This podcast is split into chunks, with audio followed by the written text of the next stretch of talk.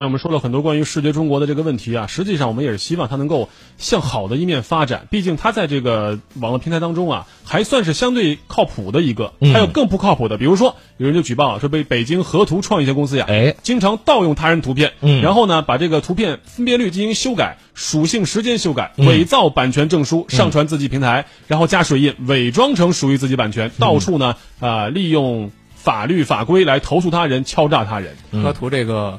我也打过交道，什么意思呢？你也用过就是这一行啊，太好挣钱了，以至于很多人不愿意走正道了。这就有点我们之前说那个怎么说知假买假的那类似那种感觉，碰瓷儿的感觉，对吧？曾经我做出租车的时候有说过呀，就是有一个出租车司机师傅，很早的时候了，他从深圳回来的，他就说呀，在深圳没有人敢违反交规，为什么呢？因为有碰瓷儿的。你 你犯交规，他就跟你碰瓷儿，然后呢找你要钱，所以大家都规规矩矩的。嗯但是我们真的能允许这样的人在身边存在吗？就是碰瓷儿你就不犯法了吗？肯定不是的，是我们不能说你有助于这个行业这个清正，就不管你犯法的行为，这肯定是两回事儿，对吧？嗯嗯，我刚才一直在思考一个问题啊，就是说，呃，刚才在这个广告间歇讨论的时候，我说有两个事儿，一个是追溯途径的问题，就是比如说，如果是个人的这个，就如这些个人摄影师啊，对吧？自己的作品在未经网络上传的情况下，或者他上传到网络，呃，单纯只是给大家来分享的情况下，你用到了，或者说他有这个商业知识产权保护的这个这个这个这种网站收录了他的作品，嗯你用了之后，你怎么去联系他？就是意思是，刚才你你主要的这个困惑点啊，袁老师是说，如果你用了我的作品，并没有跟我说，对吧？对而且还拒绝付费，那先说第一重，没有跟我说的情况下，我怎么去跟你说呢？我怎么去跟你说？就查不到这相关的信息我我怎么去找这个来源？这是追溯途径的问题。嗯有人就说了啊，希望的能专门设立一个图片版权的搜索引擎，嗯对吧？或者是你多家这个版权公司也好啊，平台也好，你们能不能共共用一个对相关的？你们拿挣那么多钱，是能不能建一个图片版权的搜索引擎，防止类似这样误伤的行为发生呢？就是你看，你既然一年挣了。前三个季度啊，嗯五个多亿，对吧？嗯嗯你你这五个多亿，难道真的做不了一个搜索引擎吗？而且这个世界中国还跟百度、三六零、搜狐、搜狐啊都签的有协议。那你跟搜索引擎公司这个协议内容是什么？嗯是能不能公开？我们也很好奇。对，到底你们签的协议是什么？我让我们搜不到版权。就它有多大的能量，能够搜到什么样的版权？还有就是，呃，就是就是怎么说呢？这这就如果说真的建有这样的一个很综合的、很全面的，或者很追根究底儿的这种搜索引擎的话，那怎么钓鱼？这个 来来收钱？怎么跟别人打官司？没有人不期望一个良好的版权环境。我嗯们作为媒体单位，我们同时也很希望，因为我们我们本身可能也是被侵权的这个人，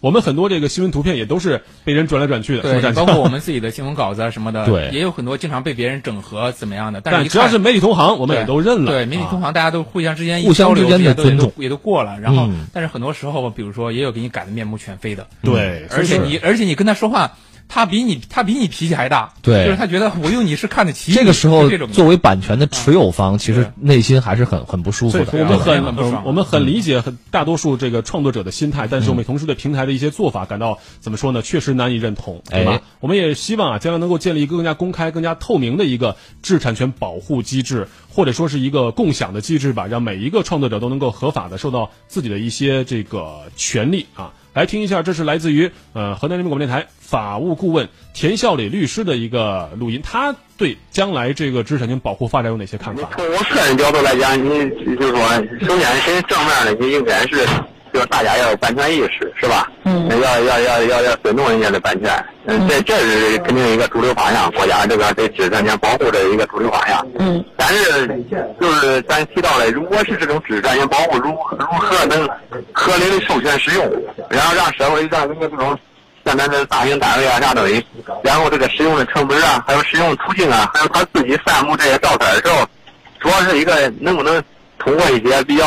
使用过程中，他能告诉咱有合理的给他联系的途径，是吧？咱给他付费也无所谓。你从我个人角度来讲，你。这个观点跟我们基本是一致的，是吧？我们希望能够建立一个公开透明的一个版权背景查询平台，不光是图片，包括我们做的音频，其实也是一样的。我们是音频生产大头，电视台呢是视频生产大头，对不对？哎但其实实际上这些视频、音频，我们说在各个视频网站，包括短视频网站啊，都是广泛的被使用，甚至改头换面。对我们却得不到这个相关的收益，我们其实也是受害者。嗯，所以说，真的希望，以及四月二十六号，马上还有两个多礼拜吧，嗯三个礼拜不到啊，就是什么呢？我们的世界产权日了，知识知识版权日。嗯我们也希望借由视觉中国这个事儿啊，能够让咱们这个相关的一些呃，个人也好，单位也好，能够有更加清醒的认识，共同来发力保护知识产权。没错，还有一点，还有一点是我之前在这个汽车节目当中聊到的，嗯。互相之间的模仿，其实，在法院判决的时候，他们在模，他们在，他们实际上是有这个，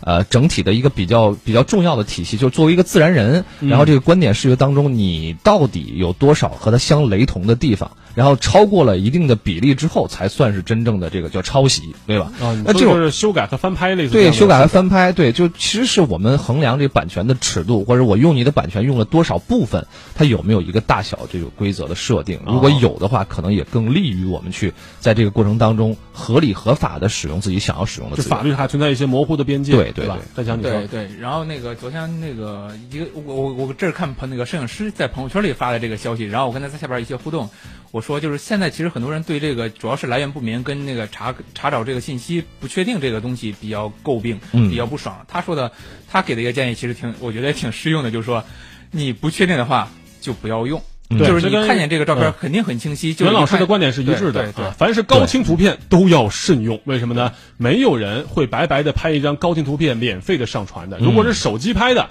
那可能是我们自己人拍的，不是嗯就是一般的人 上传到网上的，这相当于是放弃了相关的这个所有权。因为你看，一般你发到朋友圈里图片，我们理论上认为啊，都是放弃了相关的使用权或者是版权追认的。你只要呃遵守那个 CC 四点零协议，嗯确认是谁发布的就可以。但是如果真的是高清的，足以用作商业素材的，那一定是有相关版权的，拿不准就千万不要使用，对，而且用到商业里边，这个索赔金额会更高。高的很，嗯 都是 以几十万起步了。我们再来看平台上大家的观点啊，飞飞放豪就说了，说这个保护知识产权是文明进步的表现，但是拿产权去碰瓷儿，这就是违法了。打着保护知识产权的旗号去做令人不齿的事，终究搬起石头砸自己的脚。我们也希望知这个世界中国这个事件呀，最后能有一个良好的处理结果，让社会各方都能够再受一次教育。